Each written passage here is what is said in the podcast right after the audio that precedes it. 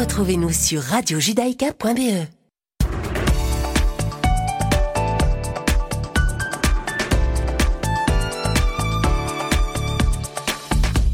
Bonjour à toutes et à tous, vous êtes bien sur Radio Judaïka, il est 17h et c'est l'heure de vos informations de ce mercredi 1er mars 2023. La police a affirmé avoir arrêté 39 manifestants lors de manifestations contre le gouvernement à Tel Aviv. Le ministre de la Sécurité nationale de droite nationaliste Itamar Ben-Gvir qui a exhorté la police à recourir à la force contre les anarchistes, je cite, a affirmé que la police avait tout son soutien. La police a utilisé des grenades assourdissantes, des canons à eau et des officiers montés sur des chevaux contre les manifestants faisant au moins 11 blessés.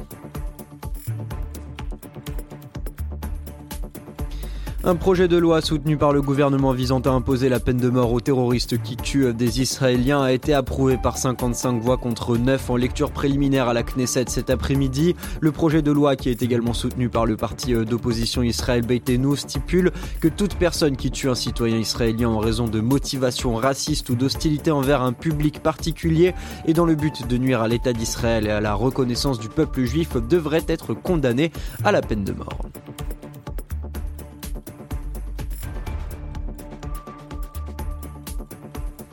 Plus d'une centaine de jeunes filles ont été intoxiquées par des gaz aujourd'hui dans des écoles d'Iran après une série de cas similaires depuis euh, novembre selon les médias locaux. Hier encore, des dizaines de collégiennes ont été empoisonnées dans la province de Téhéran. La presse locale attribue ces attaques à des individus opposés à la scolarisation des filles. Les élèves de cette école de filles de la ville d'Ardabil dans le nord du pays ont été indisposés dans la matinée par des émanations de gaz et 108 personnes ont été transportées à l'hôpital. C'est ce qu'a annoncé le chef du service hospitalier à l'agence de presse Tasnim.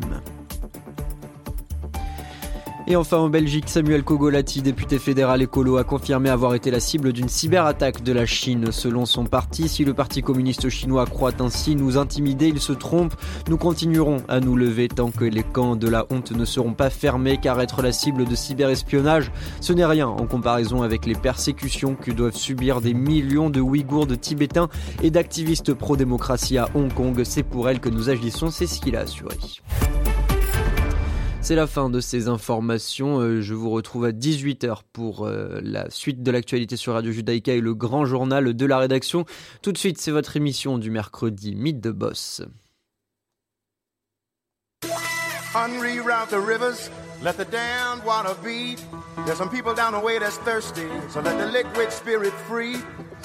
The people are thirsty because of man's unnatural hand. Watch what happens when the people catch wind, when the water hit the banks of that hard, dry land. Liquid spirit. Liquid spirit. Liquid spirit. Liquid spirit. Clap your hands now. Bonjour à tous et bonjour à toutes, ravi de vous retrouver pour cette deuxième partie de Mythe de Boss. En espérant que vous avez passé une belle journée. Olivier Sokolski en votre compagnie. Aujourd'hui, je suis accompagné de Raphaël Abou. Bonjour Raphaël. Bonjour. Vous allez bien? Très bien et vous? La semaine s'est bien déroulée? Excellent et je suis ravi d'être là. Alors on, on, va changer tout à fait de, de registre musical aujourd'hui. On va être tout à fait dans un autre, euh, dans un autre domaine parce qu'on reçoit Daniel Weissman. Bonjour Daniel Weissman. Bonjour. Merci beaucoup d'avoir accepté euh, l'invitation de Radio Judaïka et plus particulièrement de, de Mythe de Boss. Pourquoi je disais qu'on allait changer euh, radicalement de, de musique? Parce que vous êtes directeur de l'orchestre de Liège. C'est vrai, je suis directeur d'orchestre unique royal de Liège, vous vous rendez pas compte. Exactement. Ça Par contre, vous avez, un, vous avez un accent français, donc on, on va ah revenir oui. sur votre parcours d'ici euh, d'ici quelques secondes. Et nous, nous, ce qui nous intéresse, bien sûr, dans Mythe de Boss, c'est c'est la rencontre avec euh, avec avec le boss que vous êtes, hein, finalement. Et on, on, va parler de votre parcours euh, dans la première partie, et puis on va bien revenir sur euh, sur l'actualité, sur sur ce que c'est que de diriger un un, un, un orchestre, quels en sont les, les tenants, les aboutissants et, et l'aspect l'aspect business, mais, mais au préalable, on l'a dit, Daniel Weissman, on, va revenir sur, euh, sur votre parcours parce que on ne devient pas directeur d'un, orchestre comme ça.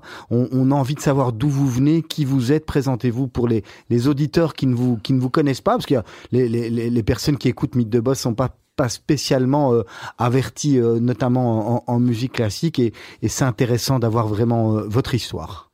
Bon, le parcours est simple parce qu'en fait, je suis d'abord euh, bon, je suis né en France, même si toute ma famille, il n'y a pas un seul Français dans ma famille. Du côté de ma mère, c'est plutôt des orientaux, égyptiens. Il y a même des racines colombiennes, Bogota. et il y a eu beaucoup aussi, vous savez, dans ces racines de gens qui ont fui l'Espagne au moment d'Isabelle la catholique, etc. Il y a une autre partie de la famille qui elle est plutôt Europe de l'Est hein, et qui donc est plutôt du côté lituanien, etc. Et en fait, euh, ces deux familles, toutes ces, deux familles se sont retrouvées en Égypte. À l'époque où l'Égypte était vraiment un creuset aussi un peu de la culture cosmopolite euh, et surtout euh, pour les, pour les Israéliens à venir, qui n'étaient pas encore israéliens au vrai sens du mot, et pour aussi les Juifs orientaux qui, eux, venaient d'autres, d'autres, d'autres pays et qui était en même temps euh, aussi avec la langue anglaise, le protectorat, etc. Et puis la culture française après. Bon, ma mère a fait par exemple ses études au lycée français du Caire, ce qui explique que pour elle le français c'était une espèce de, de graal. Euh, la culture française, elle s'est même fait naturaliser française quand elle est arrivée. Ses parents étaient aussi venus en France. Elle a suivi une espèce d'exemple comme ça d'une époque très typée en fait. Mais cette famille était extrêmement cosmopolite, euh, venant un peu partout. Elle était très orientale d'un côté, un peu plus Ashkenaz de l'autre, mais pas complètement, parce qu'il n'y avait pas une vraie tradition Ashkenaz. Mais par contre, dans les fêtes de famille et tout ça, il y avait une vraie tradition de se réunir pour les fêtes de famille, et ça, ça réunissait tout le monde, que ce soit. Euh, et alors, on, mangeait quoi finalement? Alors, on mangeait toujours la même chose. C'est qu'en fait, d'abord, ce qu'on mangeait énormément, parce qu'il y avait des tables absolument couvertes. Ça, ça je me souviens, les tantes de ma mère faisaient des tables avec des couvertes de, de victuailles, de nourriture, mais vraiment avec un, c'était tous les. Je m'appelle aussi ces petits. Je ne sais plus comment ça s'appelle, ces petits gâteaux collants avec une espèce de truc blanc dessus. Très, ça, c'est plutôt le côté séfarade alors Oui, voilà, exactement. C'était plutôt côté séfarade au niveau de la nourriture. C'est plus intéressant entre soit dit que côté Shkenaz, mais enfin bon. Sauf si on est du côté russe. Moins triste, moins triste. Moins triste. Et puis du, côté russe, comme il y avait aussi des Russes, il y avait eu des, des, traditions russes dans la famille, il y avait des belles choses aussi, du type Ojarski et compagnie. Enfin, c'était assez intéressant. Mais les fêtes, en fait, juives permettaient de se retrouver en famille, plutôt que de pratiquer quoi que ce soit. Donc moi, j'ai été élevé dans un milieu qui était comme ça, assez cosmopolite, ça, où la musique n'avait pas une importance particulière chez quelqu'un. En France, vous étiez Oui, c'était pas dans l'enfant de la balle de quelqu'un. Mais euh, bon, euh, j'avais euh, tout petit, j'avais une oreille assez, bon, on va on peut le mot, allons-y. Maintenant, à l'âge que j'ai, je peux tout dire. J'ai assez phénoménal. J'entendais tout, je répétais tout, je rechantais tout ce que j'entendais. Ça s'appelle l'oreille absolue? Non, c'est pas exactement ce que j'ai. J'ai un peu ce qu'on appelle, j'ai plutôt ce qu'on appelle l'oreille d'or. C'est-à-dire, j'ai pas l'oreille absolue à quelques degrés près de la gamme, mais j'entends absolument tout le spectre harmonique de tous les sons. Ce qui fait que tout ce qui est euh, vivant dans le monde, le bruit, la, évidemment la musique, mais les bruits, c'est pas un frigo qui se met en marche là au cinquième étage, je vais l'entendre. Parce qu'il produit une harmonie qui vibre. En fait, il rompt l'espace-temps et c'est le propre de la sonorité, du son en général. Et comment vous l'avez découvert? C'est pas moi qui ai découvert. C'est les gens en fait, autour de moi qui ont découvert qu'avec cette facilité, il fallait faire quelque chose avec. Donc on m'a mis un instrument entre les mains. En l'occurrence, c'était un violon. Euh, parce que bon, le piano, ça prend de la place. C'était pas non plus très. On m'a mis un violon entre les mains. Et là, vous aviez deux ans, c'est ça? Non, j'avais un petit peu plus, mais je dirais que j'avais euh, trois ans, trois ans et demi à peine. À trois ans et demi, on vous met un violon dans, les mains. J'avais un professeur qui était un monsieur dont je me souviens très bien, qui était euh, violoniste et un des solistes des concerts l'amoureux à l'époque, était un mhm. grand orchestre français, euh, un orchestre d'association, mais qui avait connu des grands chefs, dont Igor Markevitch, qui était une légende justement de la musique classique à l'époque, un chef d'orchestre. Euh, et j'ai travaillé avec ce monsieur et petit à petit, voilà, la musique est devenue mon pain quotidien, c'est vraiment ça. Donc j'ai commencé par faire de la musique tout en allant à l'école, comme tout le monde, hein, comme tous les enfants. Euh. Et donc vous avez fait de la musique avec un professeur privé, pas au non, conservatoire Non, oui, c'est ça. Et puis euh. après, je suis entré dans les conservatoires. Je, l'ai suivi aussi dans une école qui était l'école normale de musique de Paris. Ça, veut dire que Daniel Weissman, tout de suite, vous, vous comprenez que la musique sera, à part votre passion, votre métier? Non, pas du tout. Euh, pas du tout. Le métier, c'était même pas, même pas un mot que j'envisageais. En fait, la musique faisait partie de mon quotidien. Euh, j'avais beaucoup de goût pour ça, j'aime bien ça. Euh, c'est quelque chose avec lequel je vivais très tôt. J'ai pas du tout l'impression d'avoir eu une vie avant la musique, puis une vie avec la musique. Je suis né avec, et je pense que c'est le don de l'oreille qui vous prédispose à faire de la musique un langage comme un autre. Et j'étais assez doué, je me débrouillais bien avec le violon j'étais pas très travailleur. Alors euh, ça, bon, ça a un peu changé heureusement, mais euh, j'ai eu du mal. Et du coup, j'étais doué. J'avais une main gauche surtout pour un violoniste qui était très véloce, doué. J'avais une jolie sonorité. Et, alors je me disais, ça suffit, quoi. Ça va bien passer comme ça. Et vous essayiez pas d'autres instruments à l'époque ah, Pas du tout. Jamais, pas du tout. Jamais, jamais j'ai essayé un autre instrument. Je me suis même pas posé la question. Et quand je me suis posé la question un peu beaucoup plus tard, euh, je me suis dit, tiens, pourquoi est-ce que je j'ai jamais pensé, en effet, c'est une bonne question, pourquoi j'ai jamais pensé à faire ou à essayer autre chose? Sauf pour le service militaire où il fallait un instrument avant, et là, j'ai je le suis précipité sur la clarinette. Ah, le clarinette. qui me plaisait bien, en- parce que c'est pas très difficile, il faut pas le dire au clarinettiste, mais l'abord de l'instrument est plutôt facile. Ben après, c'est comme tout. hein.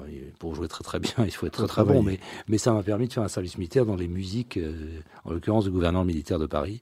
Donc vous avez la- défilé sur les Champs-Élysées j'ai défilé, je suis allé sous l'Arc de Triomphe, j'ai fait des concerts avec la femme de l'amiral de France, qui était une pianiste. euh, elle- Il s'appelait Bloch, d'ailleurs, l'amiral de France, qui est quand même un tout petit peu à doute. euh, Moi, je me suis toujours posé la question quand même. Mais enfin, c'était un homme très bien. Sa femme était une excellente pianiste. On allait au- dans la, la base des missiles sol-sol solaires. Aujourd'hui, les gens savent ce que ça veut dire, malheureusement. Et à Biscarrosse, dans les Landes, près de Bordeaux. Et en fait, euh, on faisait des concerts là-bas. On était traités, on était tous sous-officiers, c'était obligatoire. Et donc, euh, si vous voulez, dans, ma, dans la vie de musicien, et j'ai eu des aménagements comme ça, de circonstances, mais Ouais. le violon a toujours été mon instrument. Et j'ai vécu avec euh, jusqu'à encore aujourd'hui. Enfin, le- Et donc, à quel moment euh, euh, vous décidez que, que, que le violon et la musique va être votre métier puisque... Là, c'est plutôt, j'ai croisé un, prof, enfin, un professeur, un musicien qui est un grand violoniste, qui est un grand chef d'orchestre, et qui a trouvé que j'avais un certain talent et qui m'a dit reste pas à Paris. Il disait toujours en rigolant il y a deux sortes de musiciens il y a les musiciens et les professeurs du conservatoire de Paris, il me disait en rigolant. Et il m'a dit file. Il, il m'a envoyé à Bruxelles. D'accord. Et j'ai fait mes études, en fait, j'ai fini mes études de musique à Bruxelles. Pourquoi? Parce que. Bru- Bruxelles est réputée? Il y avait une réputation pour les écoles de violon, c'est un fait. Il y avait aussi, euh, lui, il avait un souvenir de son professeur André Gartler, qui était du côté flamand, lui, hein, Mhm. et pas du côté francophone. Et euh, il avait un très bon souvenir de ça. Il y avait une place dans la classe de, de Marcel Lebeau, qui avait l'avantage d'être lié avec les masterclass de Gremiot, etc. Et donc, il y avait une tradition de violon quand même au niveau, avec le concours Elisabeth, avec tout ce qui allait avec, la chapelle aussi, tout. Donc, on- quand on allait faire des études ou finir des études de violon en, Belgique, on, rentrait dans le, un peu dans le sein des saints. Euh, c'est vrai que la Belgique a une école euh, mythique. Hein. Et, et donc, votre, votre, votre objectif euh, à l'ép- à l'époque, c'est vraiment de devenir musicien euh, Oui, oui. dans un orchestre. Pas dans un orchestre, de Non. devenir musicien. Je savais pas très bien comment ça marchait tout ça. vous, vous avez quel âge à ce moment-là, Daniel Weissman quand, quand... Je suis parti en fait en Belgique, j'étais pas tout jeune, j'avais je crois 19 ans, euh, quelque chose comme ça. Je suis rentré, rentré à 22 ans. Mais, mais là, vous savez, vous savez euh, pertinemment bien que vous n'allez pas faire Ben, vais- architecture, non, économie, non, médecine. euh, Mais j'ai fait de l'économie aussi en, en faculté. Mais ça, c'était parce que ma sœur était en faculté, que moi aussi, mes parents, qui désespéraient un peu du fait qu'on vive de la musique, parce que c'était quand même pas trop courant à l'époque. Puis on pensait qu'à l'époque, il y avait des métiers plus porteurs, en tout cas pour gagner sa vie, que la musique. eux, ils ne- Aujourd'hui, eux, ils ne viennent pas du monde de la musique. Non, pas du tout, pas du tout. Et donc, il vous envoie à Nanterre, c'est ça? Il m'envoie à Nanterre, Ouais. enfin il m'envoie d'abord, il me demande de passe ton bac d'abord, comme on D'accord. dit. Ensuite, je pars, je m'inscris en fac de- d'économie à Nanterre.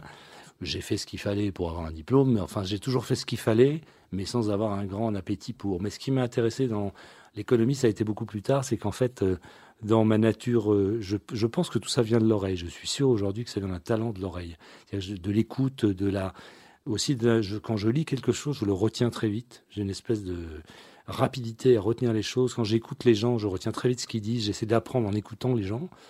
Et j'ai beaucoup d'appétence comme ça pour apprendre des choses de la part des autres et d'écouter d'absorber. Et donc, quand je recrache tout ça, je me retrouve après avec des lignes de force. Je m'en suis toujours rendu compte grâce aux autres qui m'ont dit Mais dis donc, mais t'es doué pour ça Ah bon euh, Je savais pas.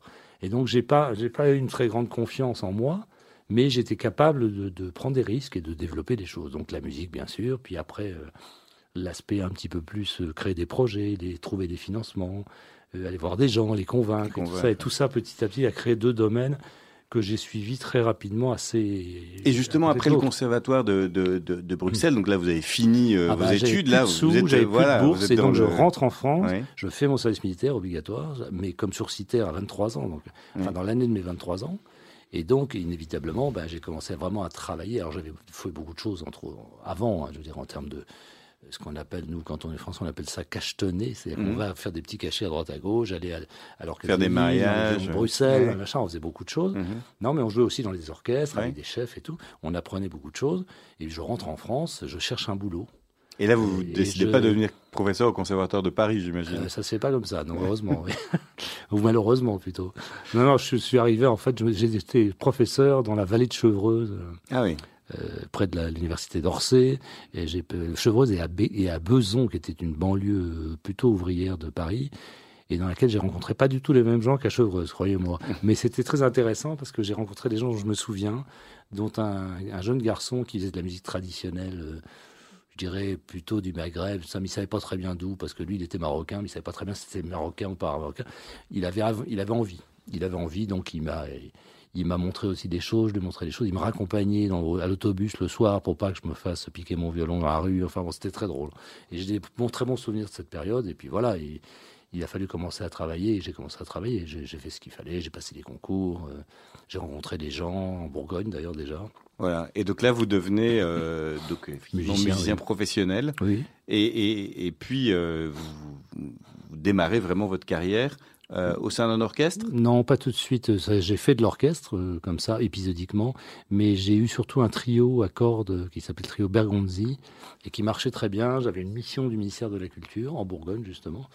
Et là, on m'a offert un poste. Euh, et puis alors, curieusement, j'ai croisé un ami de ma femme aussi un jour dans un train qui m'a convaincu, pendant l'espace du trajet entre le sud de Paris à Sens, où nous habitions avec ma femme, de l'époque qui est toujours la même, figurez-vous, c'est quand même extraordinaire. Et alors, euh, et elle m'a fait connaître ce monsieur qui cherchait quelqu'un pour la programmation musicale et qui était dans une scène nationale française, comme un théâtre.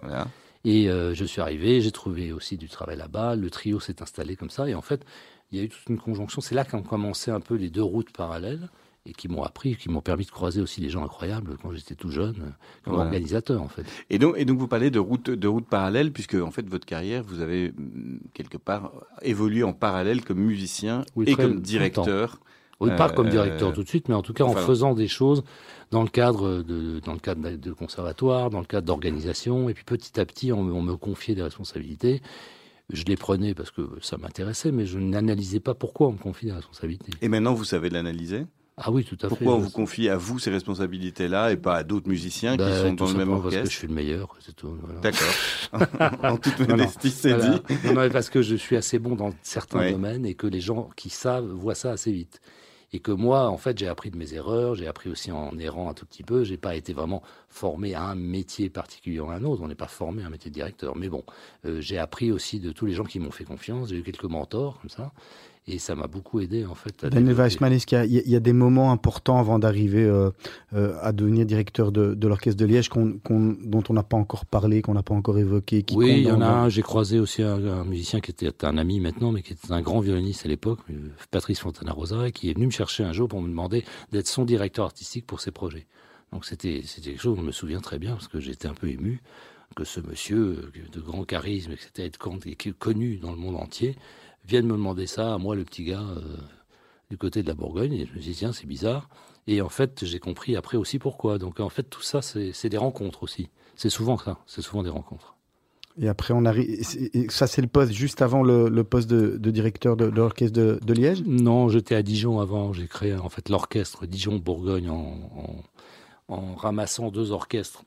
Et où le, le maire de la ville m'a demandé de m'occuper de ça, comme par hasard. Pourquoi il m'a demandé à moi? Mais c'était comme ça. Et euh, voilà, j'ai eu avant euh, une société de diffusion et de production qui s'appelait Mosaïque, pour laquelle j'ai travaillé pendant 11 ans, ou 10 ou 11 ans, et que j'avais créé en fait grâce à un élu qui m'a dit bah, Tiens, vous avez une bonne idée, mettez donc ça en œuvre, débrouillez-vous. Il m'a donné les moyens, j'ai créé cette espèce de, de truc bizarre qui existe toujours et qui a marché pendant de longues années. Et puis après, j'ai changé de poste. On m'a appelé à Dijon pour m'occuper de, l'opéra, du nouvel opéra. Euh, il fallait aussi un directeur musical. Et après, on m'a demandé de travailler pour cet orchestre qu'on voulait réunir entre deux orchestres pour en faire un seul. Et puis ensuite, euh, voilà, etc. Et puis je me suis retrouvé à l'Orchestre Philharmonique de, Liège parce que j'ai passé un concours pour pour y rentrer. Et là, je me suis retrouvé dans un système simplement de contrôle de compétences et c'était différent. C'était quoi? C'était une, une, envie de, revenir en, Belgique où vous aviez passé des bons moments ou la qualité, la qualité de, de l'orchestre de, de, votre prédécesseur en vous disant il y a, y a un gros challenge? Non, il y a un peu des. C'était pas trop le challenge, c'était aussi moi qui étais dans une situation à l'époque où je voulais un peu quitter la France où il y avait trop d'influence, je trouvais, politique dans le, dans le travail qui me permettait de, de faire évoluer moi aussi mes envies, euh, mon envie d'essayer des choses. Et j'ai trouvé en Belgique cette écoute-là et cette euh, qualité de relationnel aussi euh, humaine, technique, administrative, qu'il n'y avait pas en France. Daniel Weissman, on va marquer une première pause musicale. Alors on va, va pas écouter du rock, on va pas écouter du rap non plus. On, aurait pu. Hein, on, aurait pu, on aurait pu. Pourquoi pas Vous aviez présélectionné deux morceaux. Je vais vous laisser nous nous les présenter. En tous les cas, celui qu'on va écouter, et puis et puis aussi nous expliquer pourquoi pourquoi ça a été votre choix. Le premier, il s'agit d'un mouvement lent, d'un des quatuors avec piano de Brahms. C'est un trio en fait à cordes, euh, violon, alto, violoncelle avec un pianiste. Et en l'occurrence, euh, Brahms en a écrit, en a écrit trois. Il y a beaucoup d'autres œuvres de musique de chambre chez Brahms, mais il avait un talent particulier pour faire parler ces ensembles de musique de chambre avec intimité, avec grandeur. Et c'est surtout euh, cette œuvre a une qualité typique que j'aime chez Brahms, que je trouve un peu panthéiste comme ça. C'est un thème d'une grande simplicité, d'une grande noblesse, en même temps d'une grande intériorité. C'est quelque chose quand j'ai besoin de me calmer ou de, de penser que le monde n'est pas si mal que ça, j'écoute ça parce que je trouve que quand même arriver à écrire ça, il faut quand même être un peu en dehors du monde des hommes.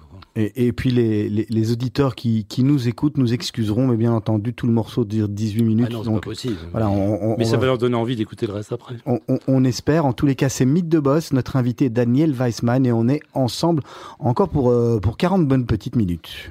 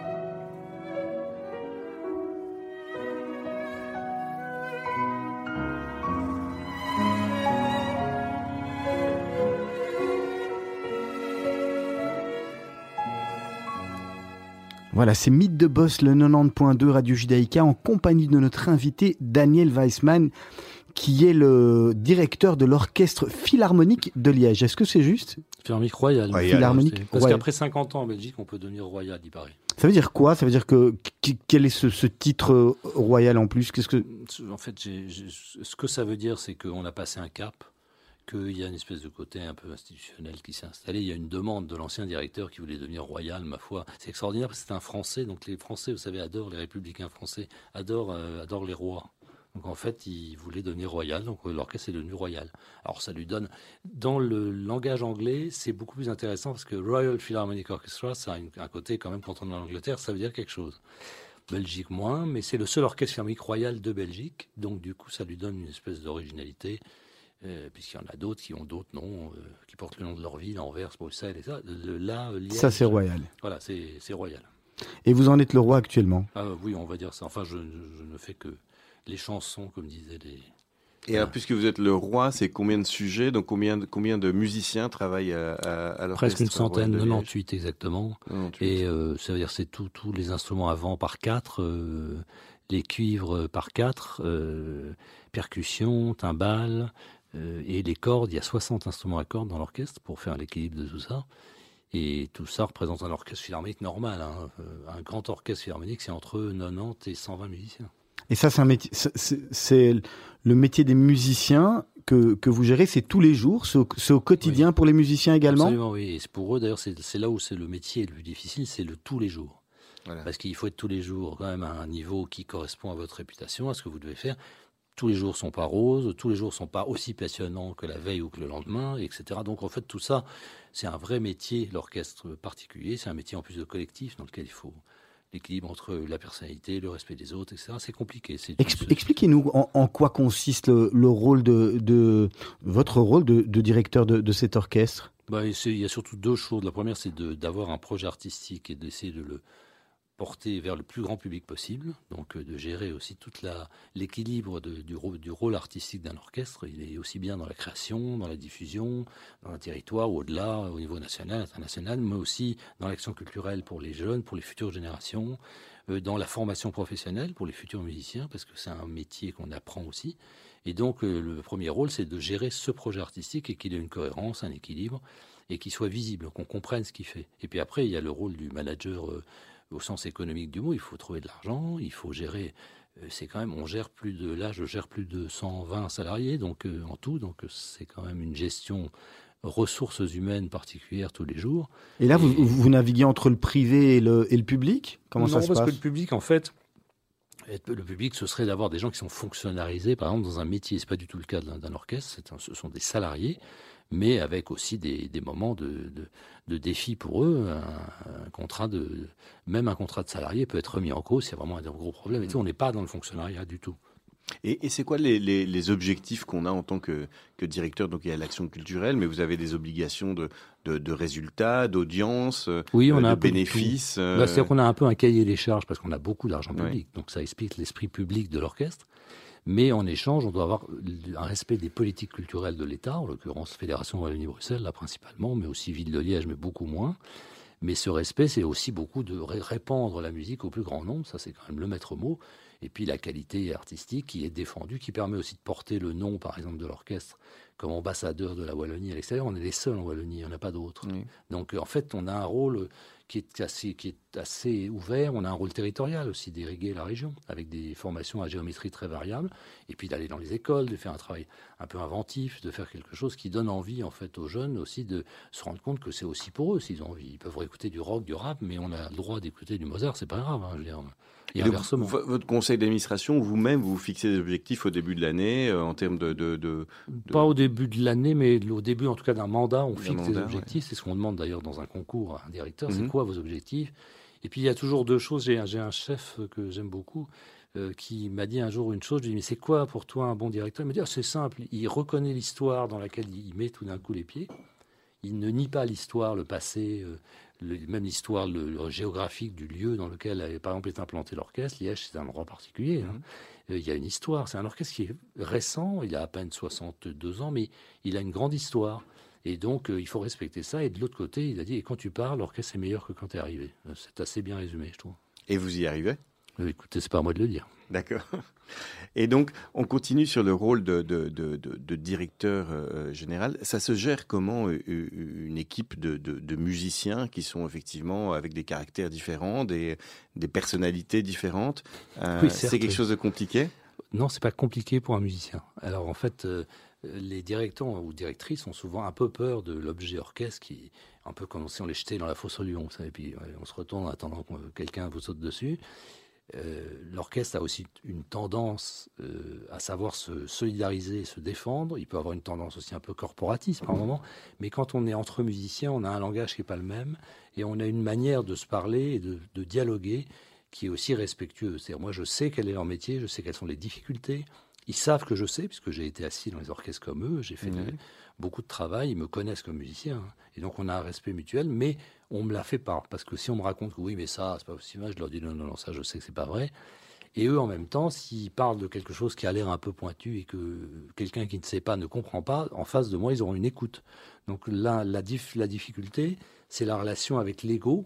Et en même temps, comme toujours, il faut, des, il faut une éthique, il faut une équité et le traitement de tout le monde, euh, quelles que soient vos inimitiés, vos amitiés, vos sympathies, vos antipathies, ça n'a aucune importance. Il faut que tout le monde soit traité pareil.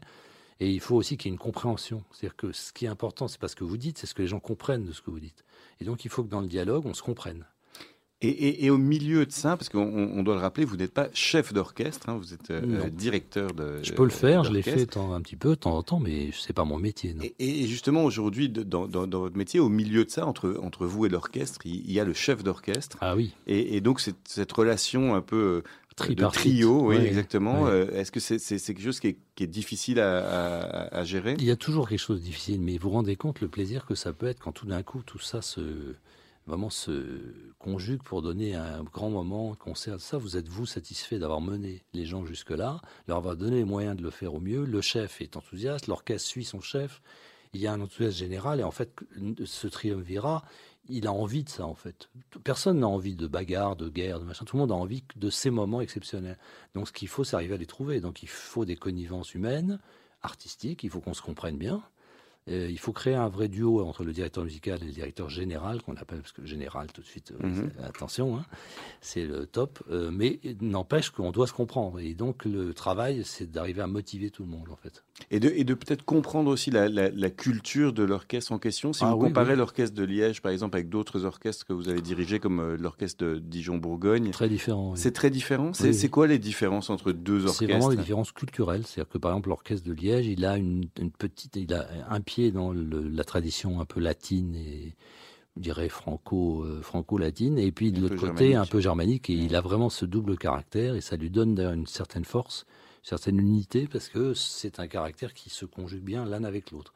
Et après ça, euh, il y a un orchestre comme Dijon, c'est un orchestre d'opéra au départ, avec des individus un petit peu plus comme ça, peut-être euh, actifs et tout, mais moins dans un collectif, avec une autre manière de faire. Et donc, euh, chaque orchestre a un peu sa personnalité. Daniel Weissman, comment on, prépare une, une saison quand on est directeur comme vous l'êtes d'un, bel orchestre comme ça? Combien de temps à l'avance ça se prépare et, et, et comment ça s'articule en fait?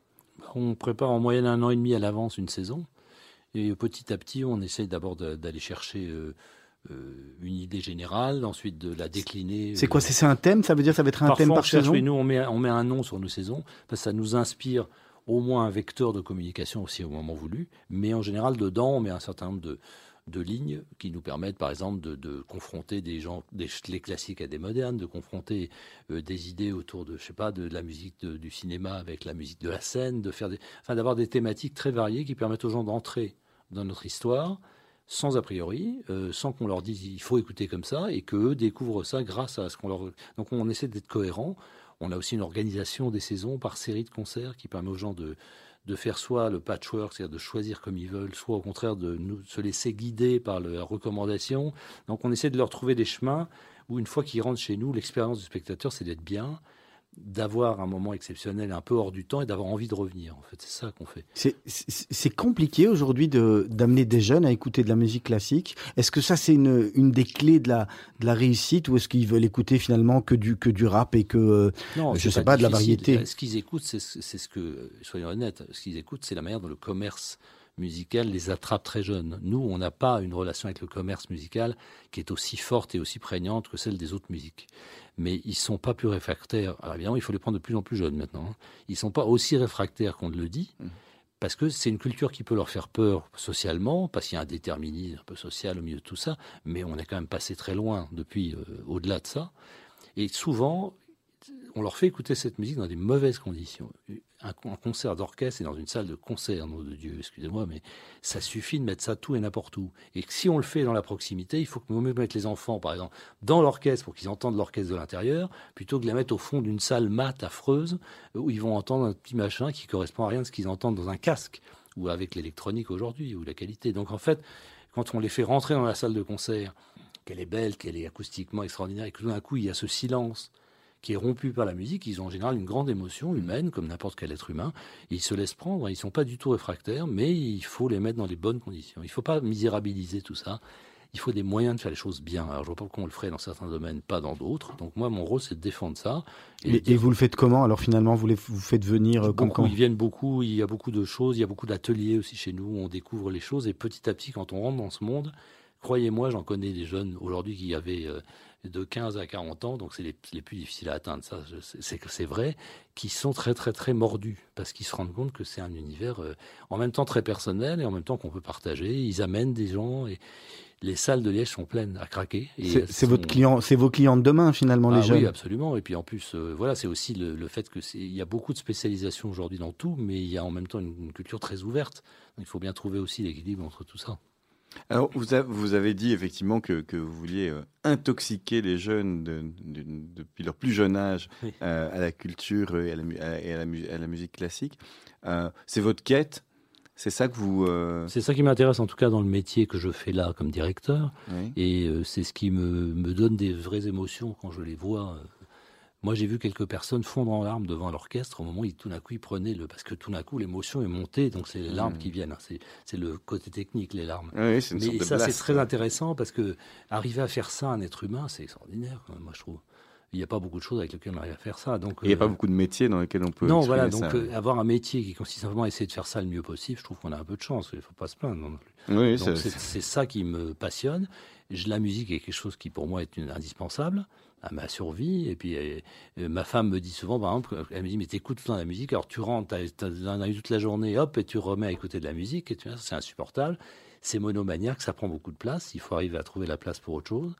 Mais ce qu'on apprend, c'est à vivre avec. C'est-à-dire que ça fait partie, en fait, du, de mon quotidien, mais il faut aussi que je partage. Euh, l'avantage, c'est quelque chose qu'on peut partager. Il y, a, des choses dans la vie qu'on partage plus difficilement. Et, pourtant, vous dites que directeur d'orchestre, c'est un sacerdoce. Non, j'ai n'ai pas dit ça, c'est vous qui venez de le dire. Mais j'ai pas dit sacerdoce. Mais enfin, c'est un fait que sur le fond, c'est beaucoup de travail.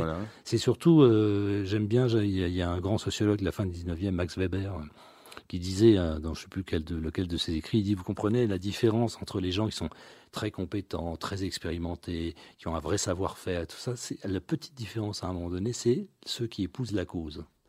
Ben, c'est exactement ça. Il faut vraiment consacrer euh, un moment de sa vie à ça, mais on a des résultats et on a des plaisirs euh, tout à fait extraordinaire, mais il faut épouser la cause. Si vous le faites comme un travail, comme un truc, avec, certes avec un peu d'enthousiasme, de temps en temps, un petit peu, un peu moins, un autre jour et tout, ça marche pas. Ça marche, pas. Non, ça marche moins bien. D'accord. Et alors, moi, j'aimerais bien que vous nous parliez, puisque vous parlez de, de, cause, et on a, on a beaucoup d'auditeurs sur Radio Judaïka qui sont liégeois. J'aimerais ah, bien que vous nous parliez de votre, votre relation avec Liège, parce qu'on sent qu'il y, y, a quand même un attachement à cette ville. Vous y êtes depuis longtemps maintenant, depuis oui, 2014. 8 ans. Euh, et, on, sait que vous êtes quelqu'un qui, aimait bien la province, hein, puisque vous avez été longtemps à, Dijon, en Bourgogne. Euh, c'est quoi votre attachement à, Liège? Bah, C'est de l'originalité. Je trouve que c'est une ville qui, est, a une sacrée personnalité, hein, c'est moins qu'on puisse dire. Elle a, elle a aussi une, elle a été extrêmement bienveillante. Elle m'a accueilli aussi de manière très particulière. Moi, j'ai été euh, souvent, ça a été un peu difficile dans le métier que je fais. il y a des endroits, vous savez, en France, il y a des villes très disparates. Il y a des endroits assez sympathique en effet dans le côté un peu plus peu, ville moyenne, etc. Mhm. Mais il y a aussi des villes très bourgeois dans lesquelles on ne rentre pas comme ça, où il y a la notabilité et tout ça. À Liège, j'ai pas du tout senti ça. J'ai tout de suite été le bienvenu et surtout on m'a laissé me planter tout seul. Ça, je trouve ça très. Et vous êtes planté vraiment? Euh, Non, pas là. Ah, mais, mais, c'est là non, parce que j'avais intérêt à pas me planter. Mais la pression était beaucoup moins forte parce que les gens étaient bienveillants en disant bah c'est vous à qui on a donné les clés, on vous fait confiance, allez-y. Mais pas genre attention, on vous attend au tournant. Et je trouvais que cette mentalité qu'il y a en Belgique, euh, en tout cas à Liège, parce que je suis pas sûr qu'elle soit partout en Belgique, c'est vrai, elle a été quand même très très bienveillante à mon égard. Et en plus, je trouve que c'est une ville où on vit bien quand on, a évidemment les moyens d'y vivre bien, parce qu'on voit que c'est une ville qui a encore des, des nœuds au niveau de la pauvreté et tout qui sont encore très très prégnants. Mais qui a été une ville, une ville très riche et qui a utilisé ses, et qui a su son patrimoine culturel aussi pour rayonner. Et donc moi j'aime bien, en fait, je trouve que c'est une ville qui a un bon équilibre entre son côté cosmopolite aussi, son côté, euh, je veux dire, populaire, et puis en même temps son côté qui est capable de tirer vers le haut des choses incroyables. L'orchestre de Liège est aujourd'hui un des meilleurs orchestres d'Europe, hein, clairement. Vous vous prestez, euh, vous prestez euh, à l'extérieur de Liège ou ça c'est vraiment votre Ah non, vraiment beaucoup. La moitié de nos concerts se fait à l'extérieur. aussi bien en Wallonie que au niveau de, de festivals, au niveau international. On fait des tournées internationales. On est très présent aussi numériquement grâce à aujourd'hui des, mm. des, bouquets numériques qui sont dédiés à la musique classique et sur lesquels on fait partie aussi des gens qui sont très vus à l'étranger, mais par millions de spectateurs. Donc, on a vraiment, grâce à tout ça, il y a cette salle incroyable aussi que tout le monde n'a pas. On a la chance d'avoir l'orchestre et sa salle. En termes de gestion aussi, c'est une difficulté supplémentaire, mais c'est une cause tout à fait euh, étonnante. Hein. on peut y arriver. Et très peu d'orchestres européens ont ça. Comment on, comment on équilibre une, une saison entre le, le, répertoire euh, traditionnel avec l'incorporation des, des, nouveaux morceaux plus, plus contemporains? Ça, c'est votre rôle à vous, à vous de choisir. Vous, vous le faites seul, vous le faites euh, en euh, filiation avec le, le chef d'orchestre Comment ça se passe? En équipe, on a aussi un directeur artistique et quelqu'un qui va chercher quand on a besoin de quelque chose. Il va chercher la matière dans les, dans les répertoires, dans les époques, dans les personnalités de compositeurs ou de compositrices et tout. C'est quelqu'un qui nous aide beaucoup à trouver en fait le terreau sur lequel on va fabriquer notre, notre saison ou notre plat, on va dire. Mais il y a aussi le fait qu'on essaie de faire des autres formes de concerts. On a des séries très drôles, ça s'appelle OPRL, le nom de l'orchestre, mhm. plus, où il y a, on travaille avec le théâtre, avec l'image, avec les danseurs, et, et, on arrive à faire des créations à chaque fois où la musique a une autre importance, mais c'est toujours la priorité. Mais elle a une vraie importance pour des publics qui découvrent la musique grâce à ça. Donc en fait, c'est un circuit euh, d'équilibre, encore une fois, et en même temps d'aller chercher des publics nouveaux tout le temps et des publics beaucoup plus volatiles aujourd'hui qu'avant.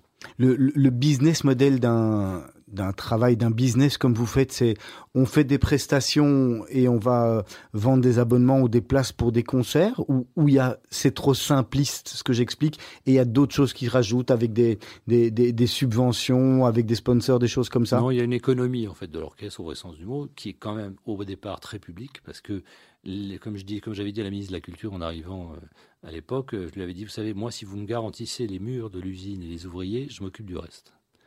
Et en fait, c'est ce qu'on fait. Euh, nous, on a un budget, je dirais, sur les trois tiers, il y a, il y a deux tiers de subsides, avec tout cet esprit salarié, machin, bâtiment, et tout ce qu'il faut entretenir du bâtiment aussi, et tous ces salariés aussi qui travaillent tous les jours et qui sont là et qui pèsent aussi d'un point de vue budgétaire, ce qui est normal. Mmh.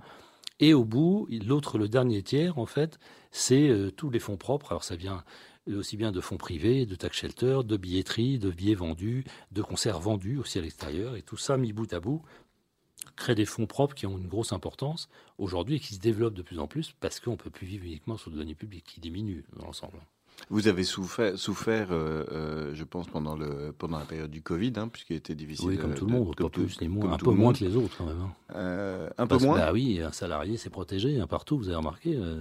alors que les gens qui n'avaient pas de salaire, eux, ils étaient vraiment emmerdés. Nous, non.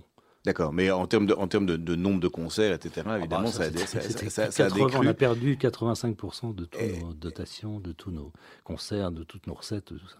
Et est-ce que vous avez l'impression aujourd'hui que, effectivement la culture et, particulièrement votre orchestre est, suffisamment soutenue à long terme, parce que c'est inscrit, vous n'avez pas d'inquiétude sur, sur, J'ai comme tout le monde des inquiétudes, mais pas, pas parce que c'est l'orchestre. Euh, on est très soutenu au niveau de la fédération. On a un très bon dialogue aussi avec le ministère, avec les gens de la ville de Liège aussi. Pourquoi? Parce qu'on a un outil qui leur plaît beaucoup, qui fait un travail assez exceptionnel, je dois dire, et qui, en fait, du coup, est une adhésion qu'ils peuvent défendre parce que s'ils doivent montrer que la culture c'est important, ils ont un outil très très ouvert et qui touche beaucoup de gens différents. Donc ils le défendent, ils le financent. Et quand les choses commencent à aller mal, on parle.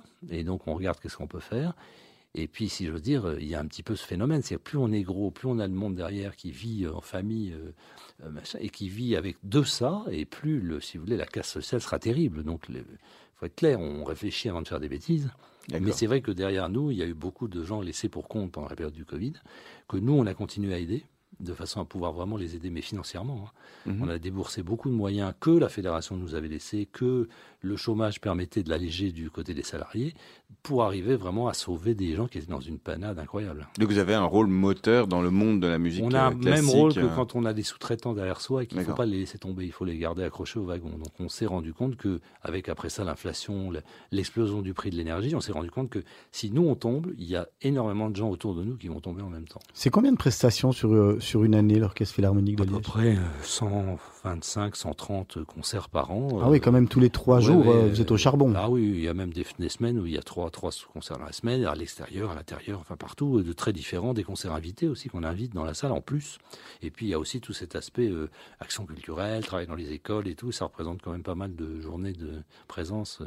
Vous pouvez peut-être nous, nous parler un peu des, des grands noms qui sont venus, des, des, des personnes connues qui sont venues euh, avec lequel l'orchestre a, a travaillé ces dernières années? Oh bah, on a eu des gens euh, quand même, euh, dans, par exemple dans les chefs, on a, reçu des jeunes chefs un peu prometteurs. On a notre directeur musical en est un, de ceux-là, on l'a gardé celui-là, Gagay Madaras. Mais il y a eu euh, Domingo Indoyan, il y a eu David Afkam, il y a eu des gens. Bon, Christian Arming était un chef aussi qui, à l'époque, quand il était plus jeune, promettait. On avait aussi des gens euh, via qui sont venus, comme Lionel Bringuier, comme des gens comme ça, qui sont des dans leur domaine, des jeunes chefs très prometteurs. Et puis on a quelques chefs un petit peu plus. On a failli avoir euh, euh, Monsieur Jurovski, qui malheureusement est mort au mois de mars l'année dernière, qui était malade et qui devait de- diriger des concerts chez nous. C'est une légende. Il a connu Shostakovich. Ah oui. Il venait diriger Shostakovich et tout ça. Il était prêt. Il y avait Jesus Lopez Cobos aussi qui est venu, qui était un grand, grand chef. Mais c'est des gens plus âgés et qui ont une Marco Lettonia que l'orchestre a adoré, qui revient l'an prochain. Enfin, les, les chefs viennent de diriger l'orchestre de Liège et puis les solistes, des, des Gauthier Capuçon, des Frank Peter Zimmermann, des, des Vadim Repim, des, des Nikolai Lugansky, qui est un des plus grands pianistes actuels. Enfin, en tout cas, dans les répertoires romantiques et tout. Donc, en fait, ils, ils veulent tous venir. hein. Et vous, avez une fierté quand, quand, quand ces personnes-là viennent et, et dirigent ou jouent avec votre orchestre? Non, je suis content euh, que l'orchestre puisse euh, faire ça avec eux parce qu'ils donnent le maximum pour être au meilleur. Et d'ailleurs, ils sont tous très surpris parce que Liège, on connaît pas, a priori. Mais ce que, ce que je trouve, c'est que maintenant, on n'a plus le droit de redescendre. Donc, en fait, je suis content d'être dans le tiroir du haut de la commode. Et surtout, il faut pas. Je veux bien que les autres tiroirs cèdent arrivent en haut, mais on n'a pas le droit de redescendre. Donc, en fait, moi, ma satisfaction, c'est d'avoir porté l'orchestre dans le dernier tiroir et puis d'espérer qu'il va y rester. Et, et alors justement, votre, votre orchestre, il, se renouvelle, hein, c'est pas c'est pas les mêmes musiciens depuis euh, depuis euh, depuis 30 ans. C'est quoi le taux de renouvellement? Vous vous Bon, c'est la incorporez génération, euh, c'est-à-dire qu'arrivé à un certain âge, on s'en va. Oui. D'autres arrivent, on passe des concours, on, on embauche des jeunes. Il y a toute une grande génération quand même des années 70 là, qui, qui est Qui est en train de partir, partir.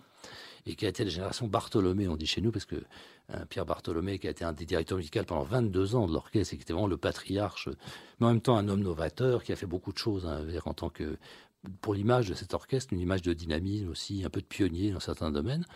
Euh, La génération Bartholomé, il y a plus de moi, de, de- depuis que je suis arrivé, il y a plus de 25 à 30 personnes qui ont quitté l'orchestre et qui sont de sa génération. Il en a encore à venir. Et, et, et, et on trouve encore euh, euh, beaucoup de jeunes talents qui, qui, qui vous Beaucoup rejoignent Plus qu'avant, oui. Plus qu'avant? Bah, il y a énorme, le niveau Le est extrêmement haut. Les pays de l'Est, on va chercher? Oui, non, on va pas chercher. En fait, c'est eux qui viennent, ils s'inscrivent, ils viennent. Il y a des, l'Amérique du Sud, le Venezuela, Argentine, euh, Brésil. Euh, bah, évidemment, après ça, Europe, hein, toute l'Europe, mais aussi des pays comme les pays asiatiques, la Chine, le Japon, la Corée, énormément.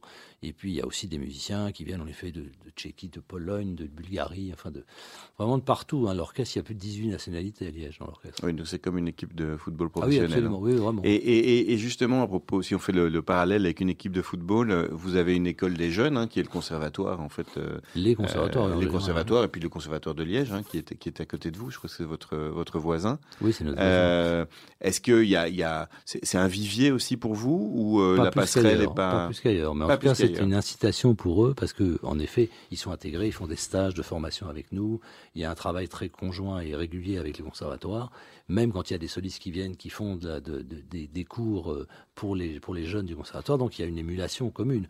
Mais il y a une concurrence aussi qui vient des autres et qui fait que les gens de Liège ne sont pas privilégiés par rapport aux autres. Ce serait leur mentir que de faire ça, parce qu'après ils vont être de nouveau jetés dans l'arène et c'est pas, le- il faut pas leur apprendre à être privilégiés. D'accord. Et, que- et- et comment ça se passe on- on- Donc vous dites, il- les jeunes viennent chez nous euh, spontanément. Vous avez aussi comme euh, comme comme une équipe de football des scouts euh, qui vont qui vont repérer des talents et qui les font venir. Non, ça moins se passe pas comme ça. Dans l'orchestre, ce qui est développé, c'est qu'il y a aujourd'hui, il y a des, par exemple des gens qui cherchent à faire de l'orchestre et qui cherchent à passer des concours d'orchestre après avoir franchi un certain nombre d'étapes. Et ils, ils ont des sites avec même des alertes sur leur téléphone qui leur dit là il y a un concours, alors ça les intéresse, ils vont s'inscrire, ils viennent passer le concours et ils tentent leur chance. Daniel Weissman, un mot sur euh, euh, la musique actuelle. Aujourd'hui, on, on voit que le, le modèle économique a, a tout à fait changé et que beaucoup de choses passent par les, les plateformes euh, Spotify et, et- et tous les autres. Comment ça se passe pour, pour la musique classique? Vous, Pareil. C'est pareil, les, les, personnes achètent encore du disque ou plus vraiment Ils achètent en tout plus, cas. Est-ce qu'il y a des plateformes spécialisées aussi? Non, pas spécialisées, mais il y a des plateformes où il y a des, des milliers de disques. Euh, je sais pas, euh, c'est entre iTunes, Cobuzz, Spotify, ça, il y a des millions de titres que pouvez acheter par titre, vous pouvez écouter sans les acheter en étant simplement abonné. Donc le streaming a une grande importance. La discographie est encore vivante parce que c'est un peu les cartes de visite. Il y a des gens qui achètent encore du disque comme un objet. Quand vous achetez un livre, on dit on a dit le livre va disparaître, c'est pas vrai. Donc c'est pareil avec le disque, c'est pareil avec l'ère numérique qui permet de répandre, vous dis, auprès de millions de gens des concerts filmés à très haute définition avec vraiment un travail de post-production qui est très particulier au fait de filmer un orchestre. Ça n'a rien à voir avec ce qu'on voit dans la salle, mhm. mais pourtant ça donne l'impression d'être d'y être. Et donc tout ça mis bout à bout, c'est un outil indispensable aujourd'hui, pas seulement pour la notoriété, mais aussi pour l'excellence de l'orchestre qui doit être bon au moment, au moment où. Il n'y a, a, pas une application euh, dédiée, on va dire un peu, où, il doit en avoir plusieurs. Il y a deux, il y a deux canaux en fait en, dans le monde qui sont les plus gros, c'est Mezzo euh, Live HD, qui est Mezzo TV, et euh, Medici, qui est le web. Mezzo, c'est la télévision, et c'est tous les réseaux câblés du monde. Aujourd'hui, c'est dans le monde entier et c'est un vecteur de, propagation de la musique classique, jazz et de la danse d'ailleurs aussi, contemporaine, classique, peu importe, et de l'opéra, qui sont vraiment euh, connus aujourd'hui, connus dans le monde entier. Un peu comme vous avez ça pour la Formule 1, pour le sport, pour... Vous voyez ce que je veux. Daniel Weissman, on va déjà passer aux questions de la fin. Le temps passe, le temps passe vite quand on s'amuse. Allons-y. Euh, Petite question rapide, réponse rapide. Hein. Daniel Weissman, vous allez faire ce métier encore combien de temps? C'est fini, euh, je m'arrête à la fin de cette année. Alors je vais pas m'arrêter de faire ce métier de directeur, mais j'ai pas l'intention d'arrêter de faire de la musique, de m'occuper de choses, de faire, de travailler avec des gens, de faire des choses. J'ai des perspectives et j'ai un festival en France depuis 15 ans dont je suis un peu cofondateur avec deux amis. Euh, et qui est, euh, me prend du temps aussi. Donc c'est le festival euh, Musique et Vin musique au en Bourgogne, oui, qui est un festival un peu à part aussi mais qui porte aussi un projet important d'aider des jeunes, fabriquer des instruments. Il y a une fondation derrière franco-américaine.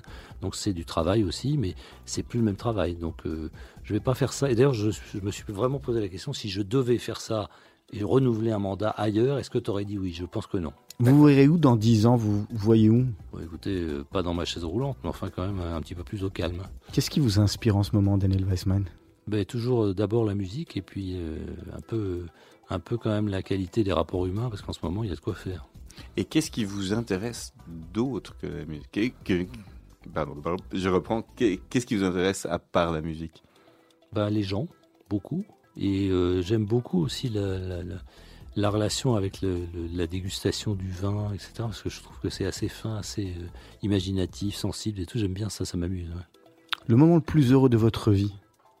Bah, c'est aujourd'hui, maintenant, avec vous. Vous êtes gentil. non, c'est vrai. je, je, le sens pas. À mon avis, si, si, moi, je le sens. C'est sympathique. On pourrait y passer quelques heures encore. Il n'y a pas de problème. Vous auriez dû amener peut-être quelques bouteilles de. Bah oui, si j'avais su. C'est dommage. Euh, vous êtes euh, gastronome. Oui. Enfin, vous nous donnez une recommandation de restaurant? Ah, ça, ça va être compliqué, mais. Euh, euh, bêtement, à côté de la Philharmonie à Liège, il y a un restaurant au coin de boulevard Roger, le boulevard Pierrot, qui s'appelle euh, Les Terrasses. Et en fait, euh, comme il est très actif, un peu quand même grâce à nous, il faut le dire, il fait une cuisine assez soignée, une cuisine familiale et tout ça. Et en fait, on aime bien s'y retrouver de temps en temps et tout ça. Donc, on va lui faire un peu de publicité. Ah ben, c'est parfait. Qu'est-ce que vous valorisez le plus chez vos collaborateurs? Eux-mêmes, leur qualité, leur autonomie et leur capacité à donner des résultats. Vous avez un modèle Il y a quelqu'un que vous avez un petit peu, euh, qui est un petit peu une, icône pour vous, que vous avez un peu essayé de, suivre, dont vous avez essayé de suivre les traces? Non, pas vraiment, mais j'ai eu, comme je disais, quelques mentors qui sont des gens que j'ai trouvé qui avaient une grande humanité, une, qualité humaine, etc. Et qui, quel que soit d'où ils venaient, hein, c'était pas des gens du milieu artistique particulièrement, mais j'ai eu la chance d'en croiser quelques-uns. À la fin de votre mandat, vous, vous habiterez encore à Liège? Je ne crains que non. Je pense que je vais rentrer dans la Bourgogne. Qu'est-ce qui a changé votre vie S'il y a une personne qui devait... Euh, euh, vous pourriez prendre un peu de recul et vous me dire, tiens, cette personne, elle a vraiment compté, elle m'a vraiment fait... Euh, ben, J'en parlais un peu tout à l'heure, mon ami, la Patrice Fontana-Rosa, c'est vraiment quelqu'un qui m'a fait basculer tout d'un coup du côté professionnel de haut niveau. J'imaginais pas que j'en étais capable. Pour moi, j'étais resté dans une espèce de monde qui était celui dans lequel je vivais. Et tout d'un coup, il m'a dit, mais tu es capable, vas-y. Et il m'a ouvert les portes. J'ai beaucoup voyagé, d'ailleurs, à cette époque-là, au niveau international et tout. Et c'est grâce à lui. Et je me suis rendu compte que que le monde était beaucoup plus petit que je ne pensais. Votre définition du bonheur Écoutez, c'est quelque chose à laquelle on n'arrive pas. C'est un peu, un peu de sérénité de temps en temps, de calme, de sérénité. Euh, simplement de, quelque chose qui, qui, ne soit pas agité, qui soit pas conflictuel. Enfin voilà. Est-ce que, est-ce qu'en regardant votre votre passé, vous êtes content du, du, du travail, du, du, parcours qui a été accompli, Daniel Weissman? C'est pas que je suis content, mais j'ai oublié les mauvaises choses et j'en ai, pour le moment, je n'ai gardé que les bonnes, donc j'espère que ça restera. La question de la fin pour vous, Raphaël? Alors, quel est le conseil que vous auriez aimé qu'on vous donne à 20 ans et qu'on ne vous a pas donné? En fait, j'aurais aimé simplement qu'on m'encourage un petit peu plus en me disant tu, es capable, fais-le, vas-y. Mais en même temps, on m'a pas découragé, donc c'est pas c'est pas méchant. Mais, c'est vrai qu'on j'aurais besoin, j'aurais eu besoin peut-être un peu. Mais j'ai perdu mon père très jeune, et ça a été un peu la charnière aussi. J'avais 16 ans, 16, à peine 16, à peine 17 ans, et euh, c'est cette personne de confiance qui va pu me dire à un moment donné, vas-y, on compte sur toi, on sait que tu es capable. Ça m'a un peu manqué, je dois le dire. Et donc, je suis toujours un peu en quête de la personne qui va me dire, euh, serait-ce qu'avec ses yeux, qui va me dire, on te fait confiance, vas-y. Donc, qu'est-ce que vous voulez, on fait ce qu'on peut. Hein.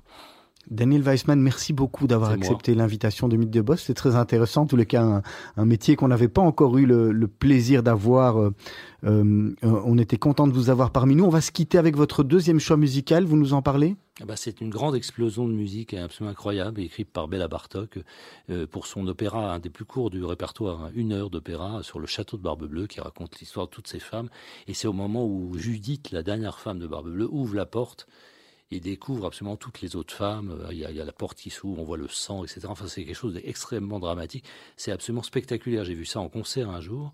Et le chef s'est retourné vers le public parce qu'il y a des trompettes tout en haut, tout en haut, qui a plus de huit trompettes qui tout d'un coup lâchent des, des flots de son et il s'est retourné vers le public et j'étais collé sur mon siège et je dois dire que c'est pour moi c'est une des plus grandes musiques que, que l'orchestre est capable de produire. Merci beaucoup. D'ici quelques minutes, vous allez retrouver le grand journal de la rédaction de Radio Judaïka et juste après la suite du programme, bien sûr, avec l'émission de la Brit Connection, Gershon et dès demain matin à partir de 7h-5, la matinale de Radio Judaïka. Nous, on se retrouve la semaine prochaine pour un nouveau numéro. Bonne soirée. Merci, merci Raphaël. Merci. À bientôt.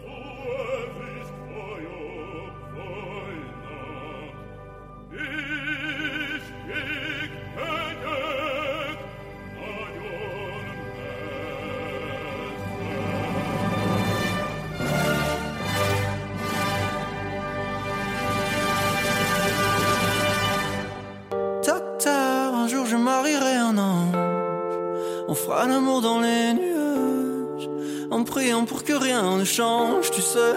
Une histoire ancrée dans les âges. Et docteur, un jour je marierai un an. On fera l'amour dans les nueux, en priant pour que rien ne change. Et ici l'amour c'est beaucoup beaucoup trop superficiel.